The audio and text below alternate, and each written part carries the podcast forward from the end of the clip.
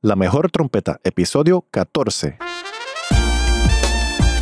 Bienvenidos al podcast La mejor trompeta con Luis Aquino. Vivencias, técnicas y secretos para ayudarte a llegar al próximo nivel. Y ahora con ustedes, su anfitrión, uno de los trompetistas más influyentes de Latinoamérica, Luis Aquino.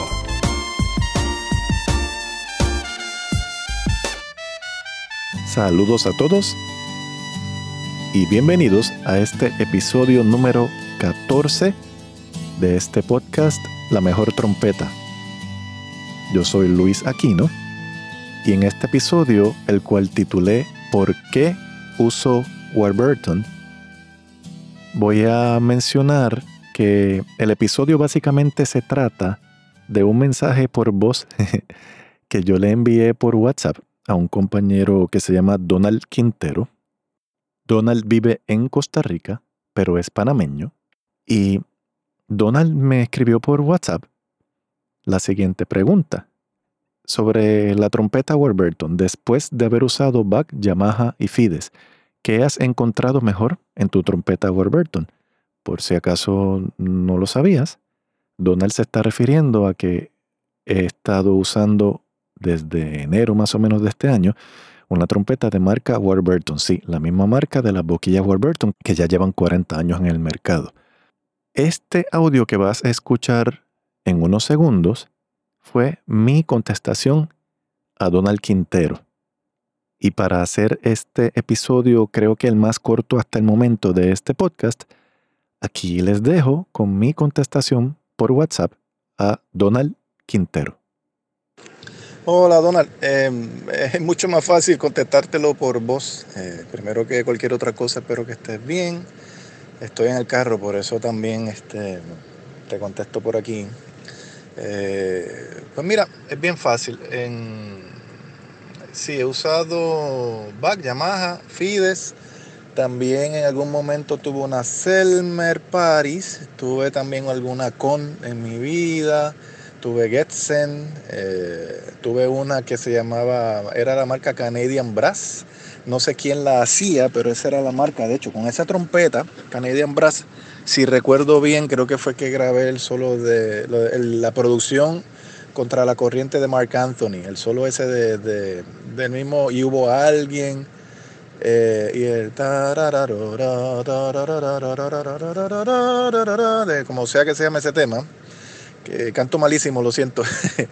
Eh, fue, si recuerdo bien, creo que fue con esa trompeta, era marca Canadian Brass. ¿Qué boquilla fue? No me acuerdo. Creo que ya yo usaba Warburton en aquel tiempo. Si fue una Warburton la que usé, fue una 5SV con el backboard 5. Eso fue lo más que usaba en Warburton antes de hacer mi propio modelo, hace, años, hace pocos años. De cualquier manera, volviendo a la contestación, eh, con la back todas las back que usé, tuve como 5, eh, incluyendo 43, la campana, incluyendo una con el, el, el, el del 25O. Eh, tuve una 7243 y sonaban buenísimas porque la back tiene un tremendo sonido, pero a costa del precio alto a pagar en mi caso es que siempre me dolía la parte baja de la espalda. Parece que yo al buscar ese sonido que yo busco, ¿verdad? Con esa brillanteo lo que sea que, que salga, pues me, tengo que esforzar mucho más en la back. Por eso las odio a muerte y les tengo guerra a la back. Para, en, yo, o sea, yo no uso back por eso, ni la back comercial. Probé la back comercial y no me gustó. Este, anyway, eh, de cualquier manera, eh, la back pues, en mi caso no me funciona. Hay mucha gente que le funciona, pues perfecto, pero a mí no me funciona. Eh, tuve Caliquio también, tuve Bench, tuve Burbank. Esas son las más que me gustan después de la Warburton. Este, ah, y la Yamaha, por supuesto. Este, la Yamaha, el sonido característico mío en las grabaciones que he hecho, la gran mayoría, en 80, 90, eso, eso fue casi, casi todo eso fue con Yamaha. O sea, mi sonido característico yo creo que es más el Yamaha que otra cosa. Eh, la Yamaha tiene una gran ventaja, es que proyecta mucho. el micrófono le gusta mucho la trompeta de Yamaha. Eh, pero la Yamaha tiene un problema y los saxofones pasa también que suenan como que todos iguales y, tienes que tener una personalidad como instrumentista muy desarrollada y muy clara para tú sonar a ti usando una Yamaha. Lo cual no es, no es un gran problema, ¿sabes? Si, si tienes una personalidad desarrollada, pues suenas a ti, lo que sea. Y la Yamaha es muy fácil de tocar y tiene muy buenos... Eh, cada trompeta, cada marca tiene cosas buenas. Pero si alguien viene de usar trompetas Bach, ¿verdad? Que normalmente son personas que están entrenadas en la cosa, en, eh, lo sinfónico. Lo que sucede eh, con la Yamaha es que aquí en la sección tú no te oyes muy bien, no hay mucho insumo, porque la Yamaha proyecta mucho, pero aquí no te da insumo. Y los que están tocando al lado tuyo, si usan back, te van a arropar, aunque tú estés proyectando mucho más que ellos para allá afuera. Aquí la Yamaha no se oye tanto. Entonces vamos a la Fides, que la Fides aquí se oye. Pero este, la Fides, como te digo, aún el modelo mío, que a mí me encanta, y la tengo todavía y la conservo porque es parte de mi historia, el modelo Luis Aquino, que es medium, es pequeño. Suena muy bien, pero suena bien brillante y yo para lograr tocar un poquito más oscuro tenía que esforzarme mucho, abriendo mucho la boca o cambiando de boquilla a una, a una más grande para esos momentos donde, donde necesitaba sonar un poquito más, más oscuro.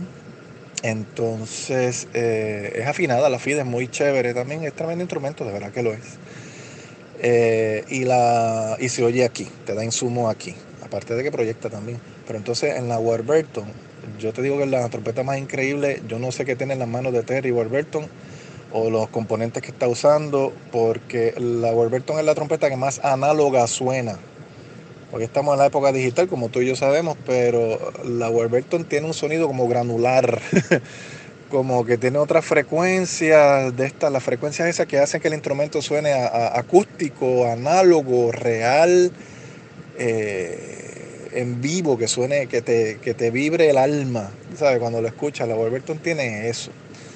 Así que todos, todos los fabricantes tienen sus cosas buenas, pero la Warburton, eso es lo que yo te puedo decir. Ah, y aparte de que los la agudos es, una, es, es una nota maldita en mi caso, que, casi nunca me ha salido, cuando me sale es un triunfo.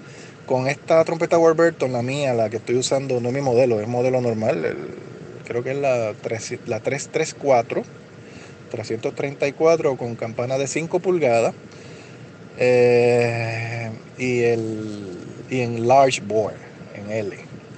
Con esa trompeta yo estoy pudiendo tocar los agudos más centrados, afinados y grandes de mi vida y, y, si he practicado y estoy en forma, pues lo puedo tocar en cualquier momento casi del día, que es una cosa muy buena, es algo nuevo para mí, lo agradezco mucho y solo con esa Warburton me ha salido, porque mira que he probado de nuevo con la FIDE y las llamadas que tengo en casa practicando, con la Warburton se me hace más fácil esa nota, esa y muchas otras. Con la Warburton también puedo tocar los re agudos en el primer pistón muchas veces. Yo como quiera los toco en el aire ya por instinto hace décadas, pero en la Warburton puedo tocar los re agudos en el primer pistón. Em, y los mi agudos puedo tocar puedo tocarlos al aire si, si depende de la armonía y qué parte del acorde sea el mi en ese momento que no tenga que subirlo tocando en el tercer, tocándolo en el tercer pistón puedo tocarlo 80% de las veces yo diría que puedo tocarlo al aire y, suenan afinados. Así que la Warburton gana, brother. La Warburton gana de todas esas que te digo. Eh, segundo, este, no sé, es que segundo puedo decir que son la, el tipo de trompeta así como que calique o bench, ese tipo de trompeta que usaba mucho en Los Ángeles, quizás las usan todavía. Eh, la Fides está ahí también, segunda también, y la Yamaha, pues por mi historia con Yamaha. Eh, te repito, cada fabricante tiene lo suyo, pero Warburton tiene lo suyo y es un fabricante nuevo de trompetas y con la boquilla Warburton funciona excelentemente bien. Así que esa es mi contestación. No sé si este audio ha durado 80 minutos ya, pero pues esa es mi contestación. Me gustó mucho contestarle esa pregunta a Donald Quintero porque me puso a pensar y la descripción que hago de la calidad de sonido que puedo obtener con la trompeta Warburton fue interesante, aquí escuchándola de nuevo. De la forma más corta que puedo describirlo es que es la trompeta que más análogo suena. Yo prefiero sonar análogo a sonar digital. Y como este podcast no se trata en cuanto a ingeniería de sonido, No voy a entrar en ese tema de grabar análogo versus grabar digital. No, no me toca eso. Te recuerdo que te puedes suscribir a mi página luisaquino.com, que es aquí mismo donde estás probablemente escuchando este podcast, a no ser que lo estés escuchando a través de iTunes o de Stitcher. Y ahí estarás recibiendo emails que le envío solamente a las personas que están suscritas. Vienen sorpresas por ahí y esas personas se enterarán primero que en Facebook. Así que muchas gracias por escuchar esto y de nuevo, gracias.